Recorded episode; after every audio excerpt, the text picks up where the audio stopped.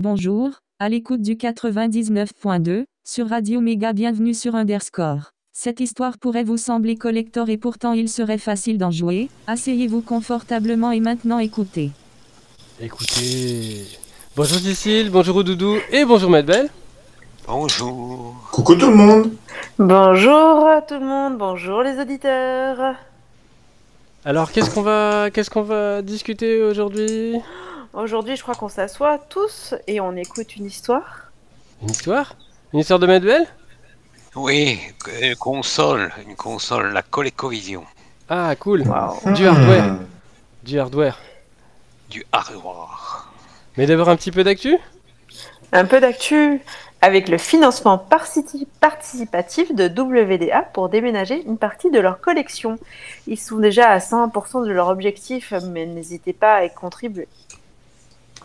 La console portable Dragon Box Pira sera enfin livrée à partir de ce mois-ci. Certains acheteurs l'attendent depuis près de 4 ans. Counter-Strike a 20 ans. Euh, Let's Encrypt utilisera bientôt son propre certificat Racine.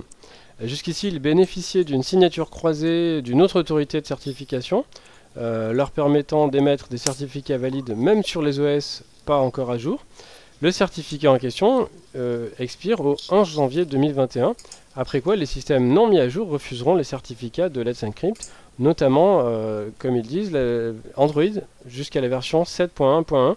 Donc euh, si vous ne pouvez pas mettre votre mobile à jour, au moins installez Firefox, qui lui vient avec sa propre liste d'autorités de certification, et donc ça vous permettra quand même de continuer à naviguer à peu près potablement. Une quarantaine d'éditeurs s'engagent à ne plus vendre de livres sur Amazon et publient un texte en forme d'appel au boycott expliquant qu'Amazon est contraire au monde qu'ils veulent. Le Massachusetts passe une nouvelle loi pour un droit à la réparation. Et euh, l'Electronic Frontier Foundation s'en réjouit. Apple espionne-t-il ses utilisateurs avec Mouse, Mouse macOS bien Big Sur Euh, Une controverse a éclaté sur macOS et la dernière mise à jour qui rend plus ou moins obligatoire la vérification des applications qui s'y lancent. Même si ce n'est pas exactement ce qu'on pensait au départ, c'est le certificat du développeur de l'appli qui est vérifié par la signature de chaque appli qui est Et envoyée. pas la signature. Mm. C'est c'est le, Ça- c'est le certificat du développeur, donc Ouais. quelle que soit l'appli euh, qu'il a signé, mais pas la signature de chaque appli. Euh, ça ne change pas ta enfin, putain, faire des choses que ça. Et Apple avait d'autres possibilités, notamment de déployer les dix certificats en chaque machine et les vérifier localement, comme ça se passe dans le plein de distribution la GNU Linux, comme Debian qui inclut les signatures de ses développeurs dans un paquet tenu à jour. Euh, Google va bientôt se mettre à supprimer le contenu de ses drives après un délai d'inactivité. Donc si vous utilisez Google Drive ou d'autres de leurs services, y compris euh, Gmail, pour y archiver des documents sans y toucher, vous risquez de vous retrouver archi vénère. Pour les mails, il est précisé qu'un client se connectant même par IMAP euh, compte comme une activité, ceci dit. Donc euh, même si vous n'allez pas directement sur gmail.com par euh, votre navigateur, ça compte quand même. Ouais, ce qui veut dire que tu peux pas sauvegarder avec Google. Bah, tu peux, mais faut quand même, euh, faut quand même qu'il y ait une activité, quoi. Donc c'est pas juste un truc qu'on met pendant 20 ans et après, bah, il y aura peut-être plus rien, quoi. Ça, c'est sûr. GitHub rétablit le dépôt YouTube DL. Oui, enfin, Oui, enfin, moi- toujours. Ouais, J'attends toujours qu'ils rétablissent mon fork, parce que j'avais oublié que j'avais un fork. Et puis ils m'ont envoyé un mail pour me dire ah au fait t'as un fork et tout, euh, si tu veux qu'on le rétablisse, euh, voilà. Mais c'est pas encore ça. Oh, oui. Flash est mort, vive Flash Si le support Flash des navigateurs est déjà supprimé ou en passe de lettres, l'Internet Archive s'est par contre doté d'un émulateur Flash en WebAssembly permettant de faire tourner les nombreux artefacts archivés sous ce format dans les nouveaux navigateurs. Donc on pourra encore jouer à ces jeux débiles et antiproductifs. Bien sûr, Adobe Animate, ce n'est pas Flash. Chut, je vous ai rien dit. On va se faire une petite pause. Petite pause, on se retrouve tout de suite après pour euh, l'histoire euh, du jour, la console ColecoVision et son Adam par Medbell.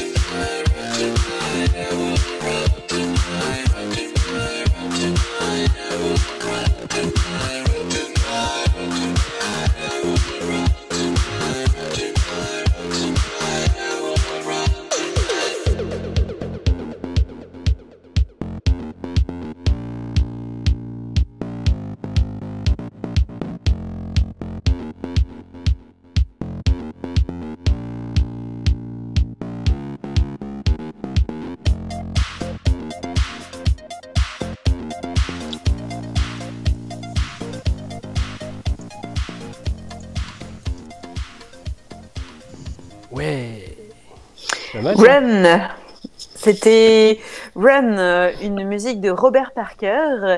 Et euh, le clip YouTube associé à cette musique euh, a été fait par un ami qui s'appelle Undead Factory. Et je vous invite à regarder, c'est très synthwave. Ouais. On passe au sujet? Au sujet. La console ColecoVision et son Adam. Alors que les masses se souviennent effectivement de la Nintendo Entertainment System, comme de la première console de salon de qualité arcade, les amateurs de rétro et les joueurs inconditionnels s'accordent à dire qu'il y a un système qui devançait la NES à la fois dans les acclamations critiquées, critiques et l'impact et la nostalgie de la ColecoVision. Au cours de sa courte vie de deux ans, ColecoVision a battu les attentes, les records de vente et était bonne, en, bonne voie de devenir la console la plus réussie de l'histoire sans l'effondrement de l'industrie en 1983-84. Et un pari risqué de convertir la console en un ordinateur familial. La préhistoire. À certains égards, le nom de cette histoire aurait pu être Coleco, la maison qu'Atari construite, car Coleco a créé une entreprise entièrement sur le clonage et l'avancement de la technologie Atari. Oh. En 75, euh, le Pong d'Atari était un succès majeur dans les arcades et les appareils domestiques, dépassant de loin les ventes euh, de, de leur seul concurrent, la console Magnavox Odyssey. Avec le succès immédiat de Pong, toutes sortes d'entreprises tentaient de faire le saut dans les jeux vidéo, y compris la Connecticut Leather Company, alias Coleco, qui avait démarré son activité dans la maroquinerie et puis s'est lancé dans la fabrication de piscines en plastique. Un an après la sortie de Pong, Coleco est entré dans la mêlée du jeu vidéo avec le tout premier clone de Pong, le, Testar. En plus de contenir Pong, appelé Tennis IC, la puce avait été modifiée pour inclure deux variantes du jeu, hockey et handball. Le fait d'avoir plus euh, d'un jeu a également fait de la Testar la première console dédiée au monde. Bien qu'Atari détenait les droits sur Pong, il ne pouvait également pas lutter contre le raz-de-marée des clones qui frappaient le marché. Il y avait déjà une zone grise autour du jeu car Atari lui-même avait emprunté le concept et le design de Tennis for Two. que certains prétendaient être le tout premier jeu vidéo, ainsi que celui de tennis de McNavos Odyssey, sorti un an avant Pong. Ah, ils ont copié. Ouais, mais les autres aussi. voilà. au début, le Telstar était un gros vendeur et au cours des deux années suivantes, Coleco a publié plusieurs modèles différents, chacun avec une des variations de Pong et une augmentation de la qualité. La micropuce utilisée par Telstar était fabriquée par General Electric. Comme General Electric n'était pas lié par un accord d'exclusivité, toute entreprise cherchant à se lancer dans le secteur des jeux vidéo pouvait obtenir son propre clone de Pong en utilisant les puces de General Electric.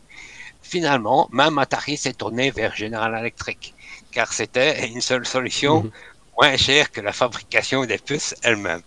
Bientôt, le marché a été inondé de centaines d'arnaques différentes de Pong, et les ventes ont commencé à se tarir. Alors que les gens commençaient à se lasser de Pong, Atari a vu le potentiel et créé un système avec une grande variété de jeux cartouches interchangeables. En 77, ils ont sorti l'Atari 2600.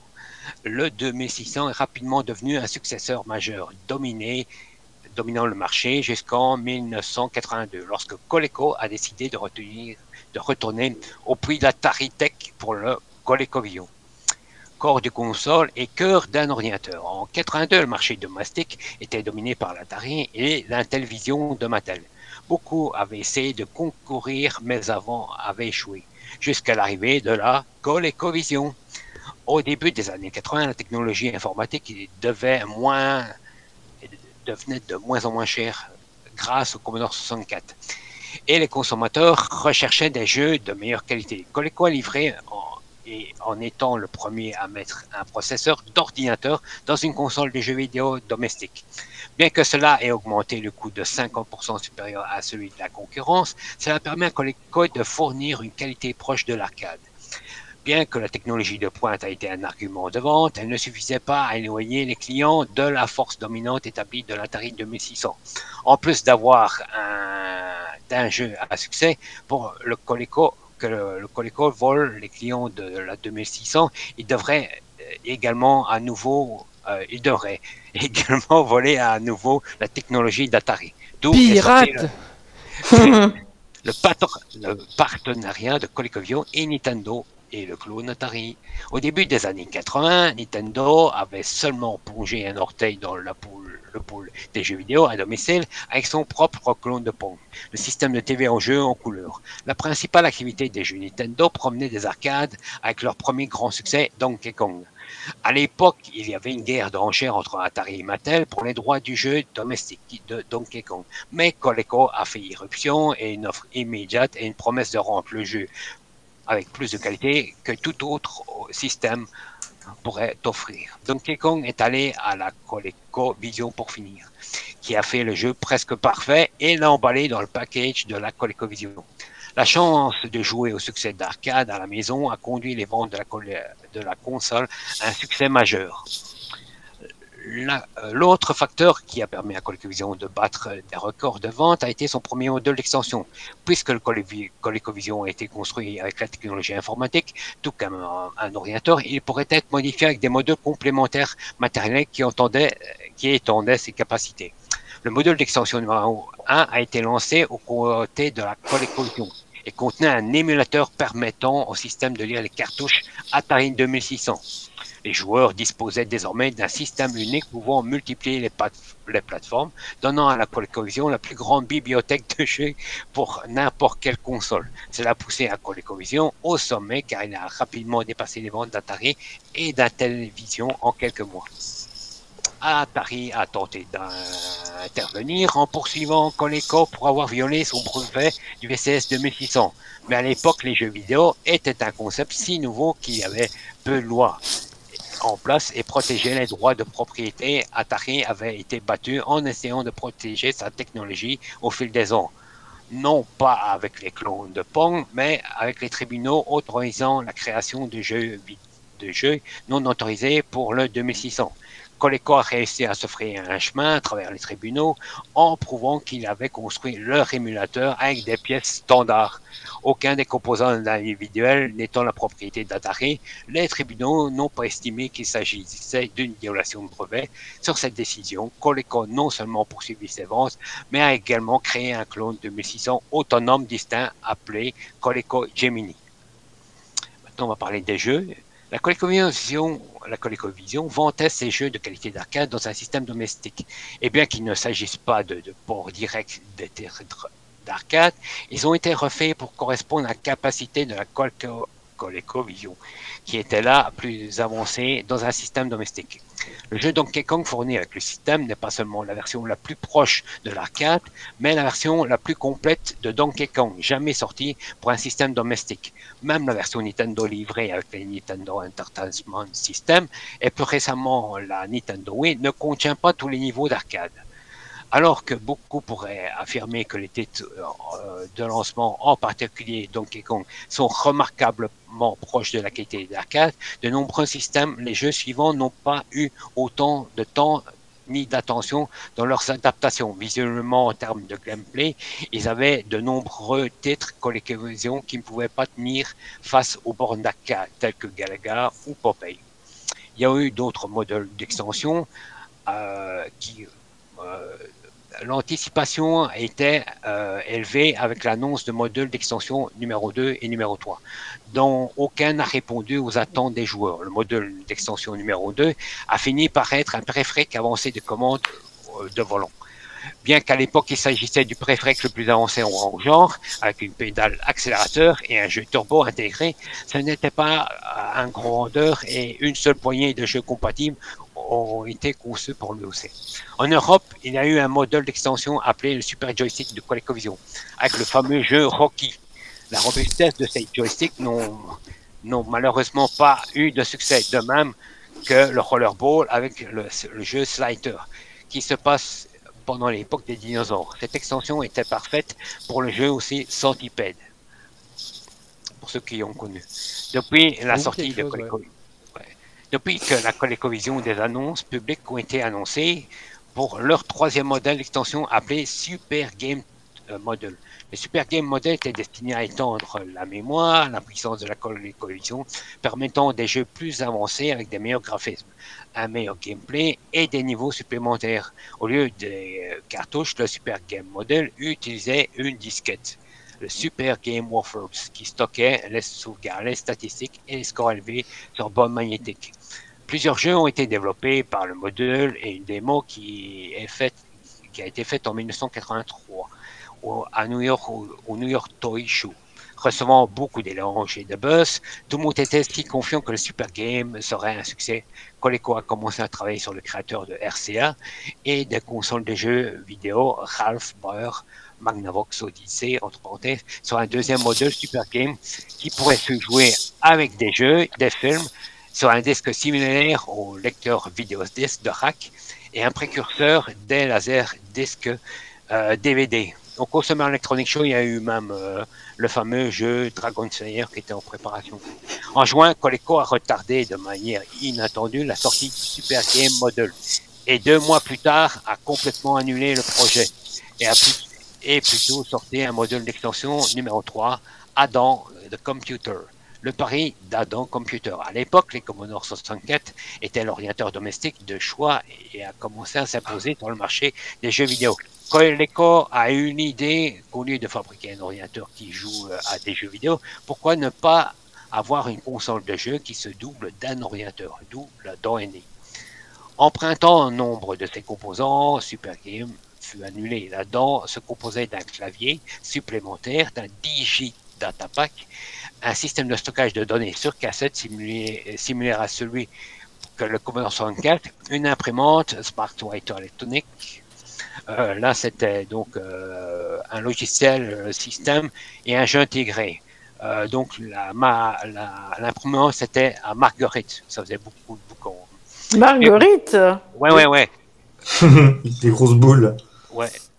Bien que. Coleco détenait les droits de la console Donkey Kong, Nintendo était en train de finaliser un accord pour Atari pour produire exclusivement le Donkey Kong pour le marché informatique, ce qui donne lieu euh, à un jeu initialement prévu pour le Super Game Module. Ce sera en- à la place Buck Rogers, qui a été vendu avec la dent. Bien qu'il s'agisse d'un système avancé, la dent est en proie à des bugs des dysfonctionnements matériels. Le plus notable d'entre eux comprenait un nombre énorme de packs de données numériques défectueux qui se produisaient presque immédiatement lors de l'utilisation et une surtension magnétique émanant de l'orienteur lors du premier démarrage qui endommage et effacerait les cassettes de stockage de données à proximité. Les difficultés techniques de la dent, associées à son prix de 730 euros, un coût plus élevé que l'achat d'une ColecoVision et d'un Commodore 64 combiné, ont scellé le destin des systèmes. Coleco a perdu sa chemise sur la dent. Au moment où le crash du marché du jeu vidéo a frappé, bien que Coleco a fait des plans pour un quatrième modèle d'extension qui permettait aux cartouches Intellivision d'être jouées sur le système tous les projets futurs ont été immédiatement annulés.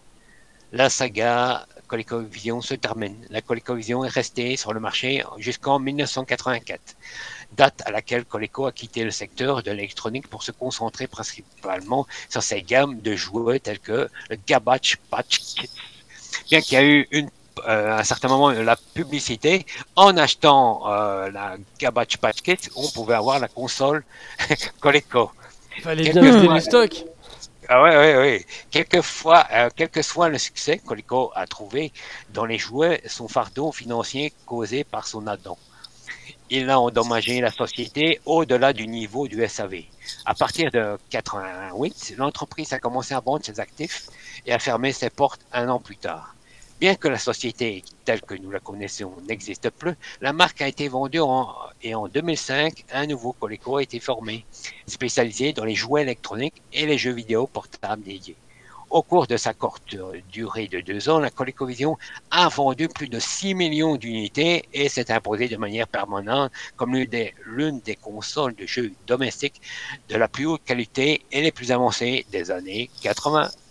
Waouh. Merci. Hum, merci, ma belle. Et, et merci d'avoir gardé ton flegme, malgré toutes les bêtises qu'on peut faire euh, devant la webcam. Je vois pas du tout de quoi tu veux parler. Non, n'est-ce pas? On fait une petite pause? Petite pause, on se retrouve tout de suite après pour l'agenda.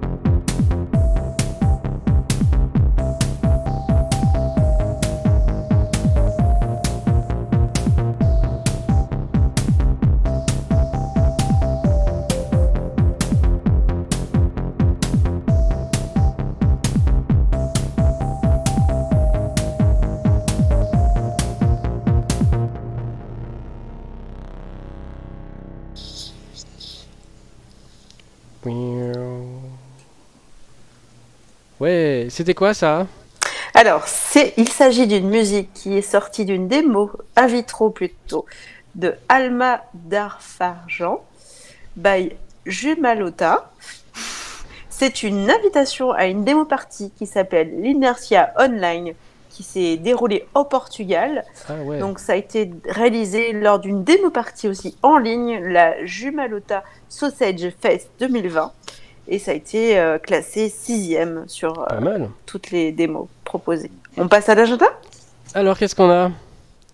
Rappelons que l'agenda est celui de la semaine passée lors des rediffusions le samedi. Eh oui. Qu'est-ce qu'on a alors? Allez, je me lance. Moulin digital.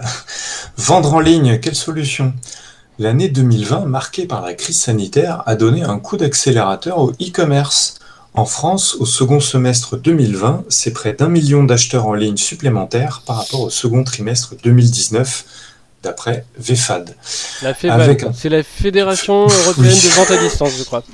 Ma, ma fourche à languer. Avec un, total de, avec un total de 41 millions d'acheteurs, 200 000 sites pour 2 milliards de transactions, l'e-commerce poursuit sa croissance en France. Que vous soyez une TPE, PME, un artisan, la, ven- la vente va, en ligne à votre aller dormir. Comment vendre à distance Ce webinaire a pour but d'aborder panorama des solutions, les places de marché, les boutiques packagées, les sites dédiés, les bonnes pratiques pour animer et faire connaître votre boutique en ligne. Atelier de deux heures animé par le Moulin Digital en direct sur YouTube. Vous pourrez interagir et poser vos questions directement dans le chat. Ce sera mardi 24 novembre de 9h à 10h30. Moulin Digital. Ouais, qu'est-ce qu'on a d'autre? Pensez le numérique. Ah, Ouais, vas-y, t'es parti. Intervention de Maxime Gage. Longtemps réservée à une élite, la question du numérique est de plus en plus centrale dans le débat public et ne cesse de faire des vagues. Edward Snowden, Cambridge Analy- Analytica, capitalisme de surveillance high-tech vs low-tech, addiction du réseau social, 5G, il ne s'agit plus de savoir coder, mais maintenant il devient essentiel de penser le numérique. Vous pouvez le rejoindre la conférence même si vous n'êtes pas un étudiant du 42 le lundi 30 novembre à 15h sur bbl.42ll.fr mettra le en lien. accès libre. On Ouais, mettra le lien, bien sur sûr, hein. AAA. Sur triplea.fr, c'est le site de notre association, triple C'est ça. Du lien et des Et liens du lien des liens? Alors, bah, nous avons- commence. Ouais, Vas-y, je t'écoute. Darmanin, le flou des violences, une extension Firefox pour flouter les occurrences du terme violence policière, puisque euh, en- en- dans un état de droit, on ne parle pas de violence policière. Donc ça n'existe pas, donc il faut le flouter. Eh ben oui, le film La bataille du libre est disponible en VOD pendant tout le confinement pour compenser les projections annulées.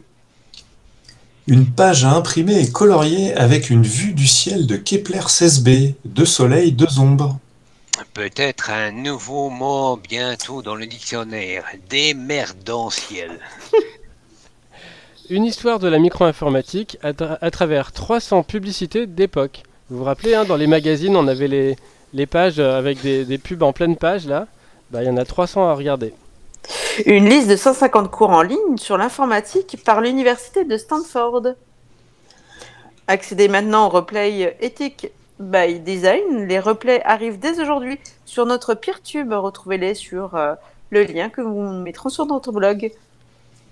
La chaîne YouTube Gaming Historian. Un site qui propose une palette de couleurs d'après un mot-clé.